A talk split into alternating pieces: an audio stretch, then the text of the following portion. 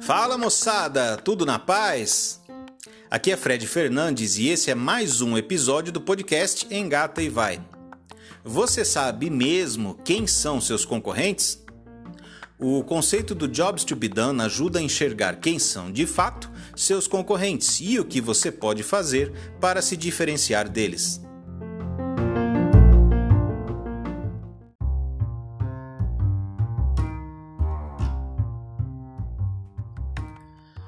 Último dia 23 de janeiro, faleceu nos Estados Unidos Clayton Christensen, considerado um dos maiores especialistas em inovação da atualidade.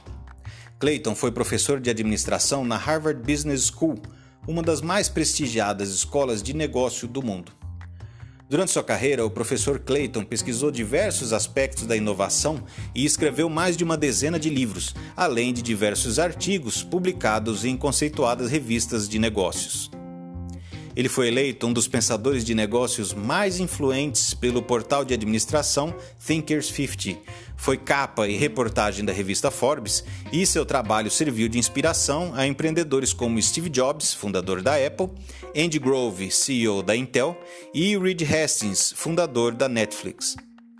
Clayton é especialmente lembrado por ter desenvolvido, em 1997, a teoria da inovação disruptiva ou disrupção, uma das ideias de administração mais influentes do início do século XXI.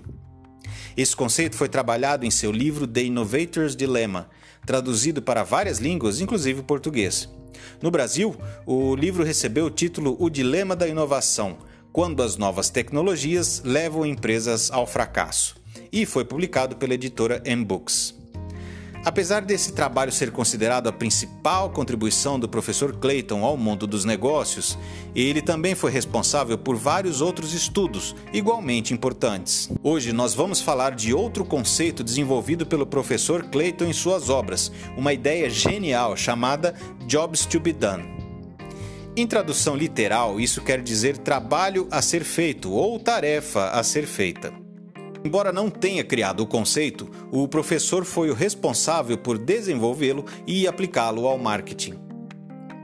A ideia do professor Clayton é de que seus consumidores não compram um produto ou um serviço, eles contratam um produto ou um serviço para realizar uma tarefa específica. Assim, entender qual a tarefa que deve ser realizada pelo produto é a chave para descobrir o que motiva o consumidor a comprar desse ou daquele fornecedor. Para explicar melhor, o professor contou uma história.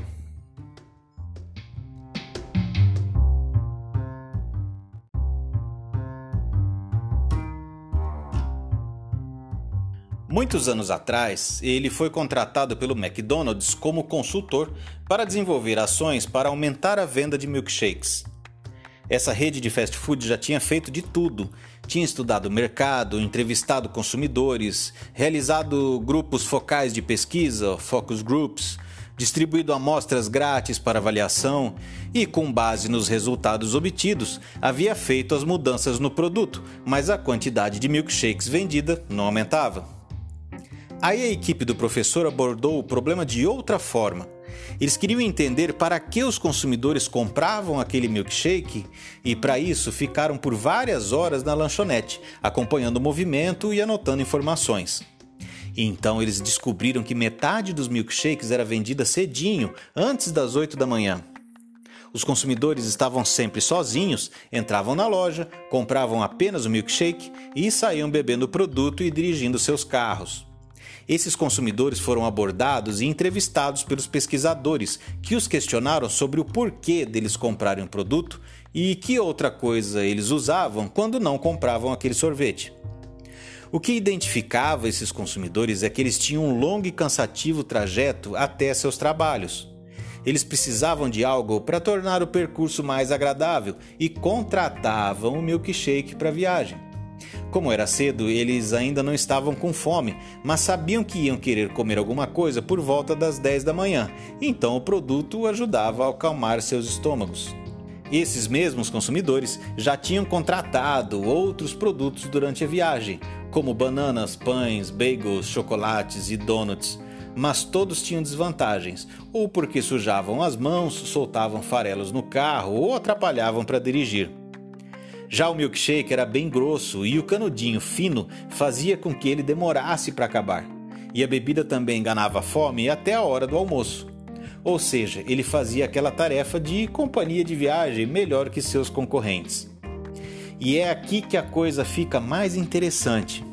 Eu te pergunto, quais são os concorrentes do milkshake do McDonald's? Se a gente, para responder, tomasse por base as estratégias convencionais de marketing e de análise de mercado, a resposta seria milkshakes do Burger King, do Bob's ou de outras marcas. Mas, como você viu, quando aquelas pessoas não levavam milkshakes, elas compravam outras comidas, como bananas, bagels, donuts, chocolates. Ou seja, para aquela tarefa específica, os concorrentes do milkshake não eram o mesmo produto de outras marcas, mas produtos diferentes. Dessa forma, para aumentar as vendas, ao invés de mudar a receita da sobremesa, o McDonald's fez outras mudanças. Tirou o balcão de venda de dentro da loja e posicionou na área externa e também na janela do drive-thru, e criou cartões pré-pagos para agilizar a passagem dos consumidores pelo drive, tudo para melhorar a experiência do cliente.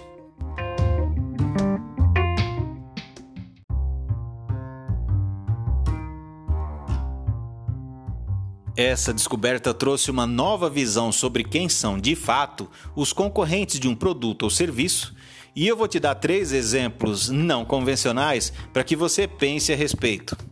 1. Um, quem são os concorrentes dos hotéis?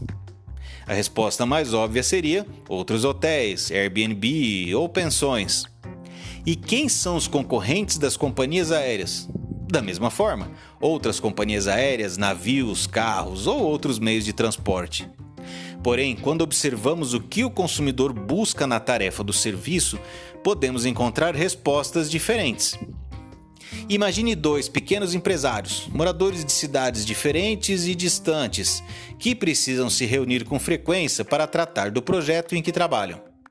Claro, nada substitui a presença física, mas muitas vezes esse consumidor pode não ter dinheiro nem tempo para gastar com uma longa viagem aérea, hospedagem e alimentação. Esse consumidor quer apenas olhar nos olhos de seu cliente e discutir os negócios, o que não demora mais que uma hora por semana. Assim, ao invés de contratar companhias aéreas e hotéis, ele contrata o Skype, que faz a tarefa de que ele precisa e por um preço infinitamente menor. Nesse exemplo, as plataformas de videoconferência concorrem com hotéis e companhias aéreas. 2. Para que você contrata um Uber? Talvez seja para não ter que estacionar, não ter que prestar atenção ao trânsito ou apenas para ir de um lugar a outro. Nesse caso, os concorrentes naturais do Uber seriam o táxi, um mototáxi, uma carona, um ônibus. Mas você também pode contratar o Uber para voltar de uma festa em que você encheu a cara, porque você prefere evitar o risco de morrer ou matar no trânsito ou de ser pego numa blitz. Se essa festa acontece num hotel, ao invés de voltar para casa, você tem a opção de dormir por lá mesmo. Nesse exemplo mirabolante, o hotel concorre diretamente com o Uber, porque ambos fazem a mesma tarefa: evitar que você se arrebente ou acabe preso. 3. Esse terceiro exemplo surgiu numa aula que eu dei tempos atrás. Quando eu explicava esse conceito, uma aluna me disse que tinha descoberto isso na prática. Ela era dona de uma pequena loja de roupas na área central da cidade e me disse que seus concorrentes eram restaurantes e lanchonetes. É, segundo ela me contou, na hora do almoço, muitas mulheres passavam pela lojinha para ver roupas, mas não compravam nada. Ela então descobriu que algumas dessas mulheres não tinham um centavo além dos 15 ou 20 reais diários para almoçar. O que ela fez? Passou a oferecer salgadinhos e sucos para suas clientes na hora do almoço. Aí apareceram consumidoras que, ao invés de almoçar na rua, faziam uma boquinha ali mesmo e já compravam uma blusinha. Os salgados realizavam a tarefa de alimentar as clientes que aproveitavam a economia para satisfazer suas necessidades de blusinhas.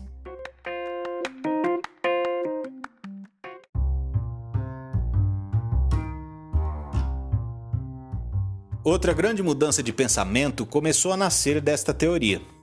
Os profissionais de marketing sempre tentaram entender o consumidor ao invés de entender a tarefa. Para isso, usaram, e muitos ainda usam, bases de segmentação de mercado que consideram apenas as características das pessoas e não a forma como elas utilizam os produtos. As bases mais utilizadas para a segmentação do consumidor são a demográfica, a psicográfica, a geográfica e a comportamental, que consideram alguns itens, como por exemplo, demográfica, idade, sexo, renda, estado civil, cor, religião, ocupação, tamanho da família. Psicográfica, valores, opiniões, atividades, interesses, estilos de vida. Geográfica, região onde mora, proximidade do ponto de venda, características do município, área rural ou urbana, clima. Comportamental, quando e onde compra, frequência de compra, lealdade à marca, grupos de que participa, frequência de uso. Com base nesses dados, muitos profissionais elaboram um conceito de consumidor padrão de determinado produto ou serviço com características bem específicas e terminam por criar uma persona, uma representação fictícia do que seria o cliente-alvo da empresa. Essa persona recebe um nome e características detalhadas e é utilizada como o público-alvo.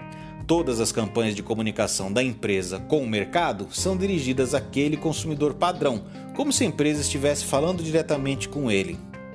Após essa segmentação, chega-se à conclusão detalhada de que o consumidor padrão daquele produto, por exemplo, é homem branco de 35 a 45 anos, morador da zona oeste da cidade, casado, católico com dois filhos, eleitor do Partido X, que gosta de passear no parque aos finais de semana, que ganha entre 2 a 3 salários mínimos, que mora até 3 quilômetros da loja e que costuma comprar o produto duas vezes ao mês. O conceito do Jobs to be done, porém, surge para quebrar esse paradigma, porque segmenta os consumidores não por suas características individuais, mas pela tarefa que esperam ser realizada pelo produto ou serviço que consomem. Veja, por exemplo, o mercado de tênis de corrida.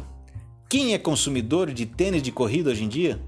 Branco, preto, homem ou mulher, novo ou velho, morador da zona oeste ou leste, ateu ou evangélico?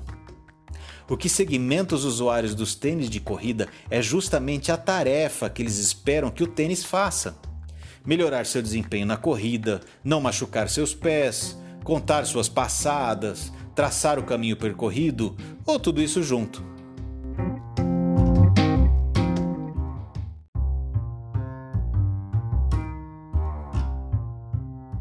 Para o professor Clayton, quase sempre o Jobs to be done tem três dimensões a social, a funcional e a emocional.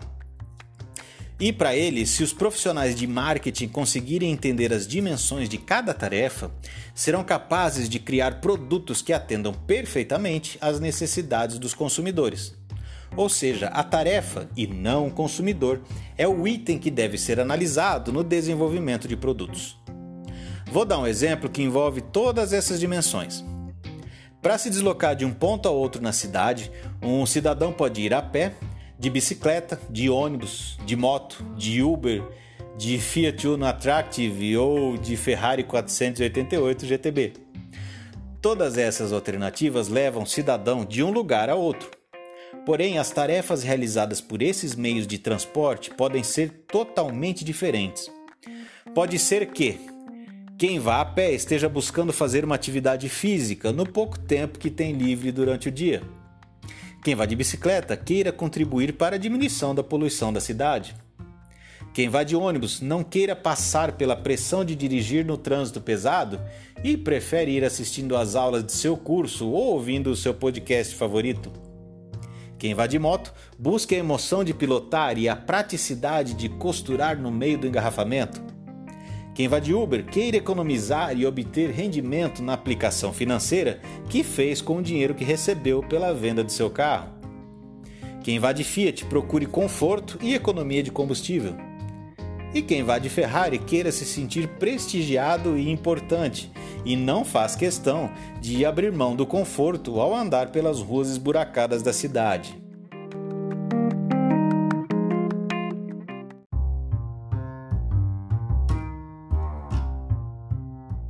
Implementando Jobs to be Done.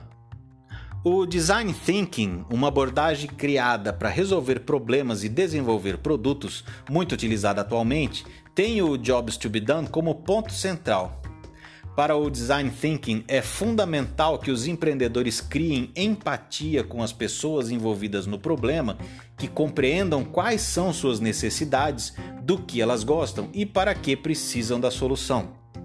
Além dessa ferramenta, algumas ações podem te ajudar a compreender o Jobs to be done dos produtos e serviços que sua empresa fornece. Primeiro, pesquise quais são as necessidades que seus consumidores têm. Entenda como seus clientes usam seus produtos ou serviços, acompanhe os passos que eles dão durante toda a sua experiência de consumo. Mas não pergunte isso diretamente porque o consumidor provavelmente não saberá te responder. Ao invés disso, procure observar como ele se comporta quando compra e usa o produto e questione-o sobre quais as vantagens que ele espera daquela experiência e o que ele utiliza para solucionar o problema quando não está usando seu produto ou serviço. Da mesma forma, sempre que possível, procure conversar com quem não é cliente seu para saber por que ele consome outros produtos e que tarefa eles fazem. Segundo, Quais critérios de desempenho seus clientes usam para tomar decisões? Durante o estudo, é importante descobrir o que os consumidores levam em consideração para decidir pela compra do produto A, B ou C. O que eles consideram como característica essencial daquele produto? Quais são os adjetivos que eles atribuem àquele produto? Terceiro, a tarefa de um produto ou serviço pode relacionar-se a uma infinidade de áreas e negócios. Comece identificando as tarefas principais e aprofunde sua pesquisa até que consiga focar numa tarefa que esteja relacionada ao seu negócio. Quando se tem conhecimento exato da tarefa, já é possível identificar seus verdadeiros concorrentes. Quarto, agora que você identificou seus concorrentes, estude-os.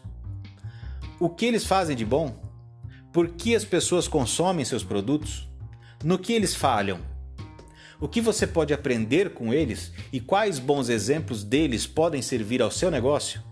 Quinto, descubra o que impede os consumidores de comprarem novos produtos e soluções. Empreendedores sempre têm um carinho especial por seus negócios e muitas vezes não enxergam os defeitos que os consumidores veem em seus produtos. Descubra com os consumidores como eles tomam a decisão de consumir um lançamento, um produto inovador e preste atenção nos detalhes. Sexto, qual o valor que sua solução inovadora irá criar para seus clientes? Ao compreender o valor que existe na solução de um problema real do seu consumidor, você terá uma boa noção do quão importante a solução será para o cliente e o quanto ele estará disposto a pagar por ela. Sua solução economiza tempo ou dinheiro do consumidor? Que tarefa ela realiza? Ela é conveniente? Traz segurança, paz de espírito? Realização, conforto.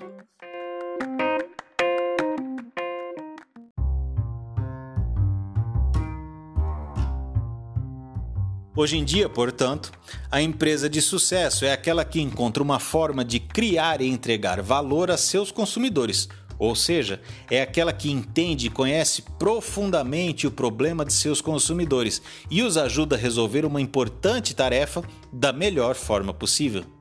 As empresas que conseguem compreender a tarefa em todas as suas dimensões, incluindo o processo necessário para realizar aquela tarefa, são as que se destacam no mercado. A empresa conseguirá entregar mais valor aos seus clientes quando o consumidor dá muita importância àquela tarefa, o consumidor não está satisfeito com as outras opções de produtos e serviços do mercado e quando a empresa consegue resolver aquela tarefa de uma maneira melhor que seus concorrentes. Ao compreender as tarefas dessa forma, o empreendedor consegue encontrar segmentos de mercado que ainda estão carentes de boas soluções e que não são plenamente atendidos pelas outras empresas. Com isso, ele consegue desenvolver produtos e serviços mais eficientes e com melhores chances de sucesso.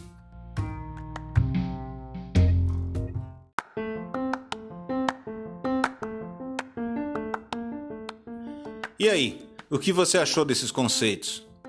Será que você sabe qual a tarefa seu produto ou serviço faz para seus clientes? Você sabe mesmo quem são seus concorrentes? Vai lá, encontre a gente no site ou nas redes sociais e deixe sua resposta. Acesse engativai.com.br. Muito obrigado pela sua audiência e até o próximo episódio do podcast Engata e Vai conteúdo para quem quer empreender.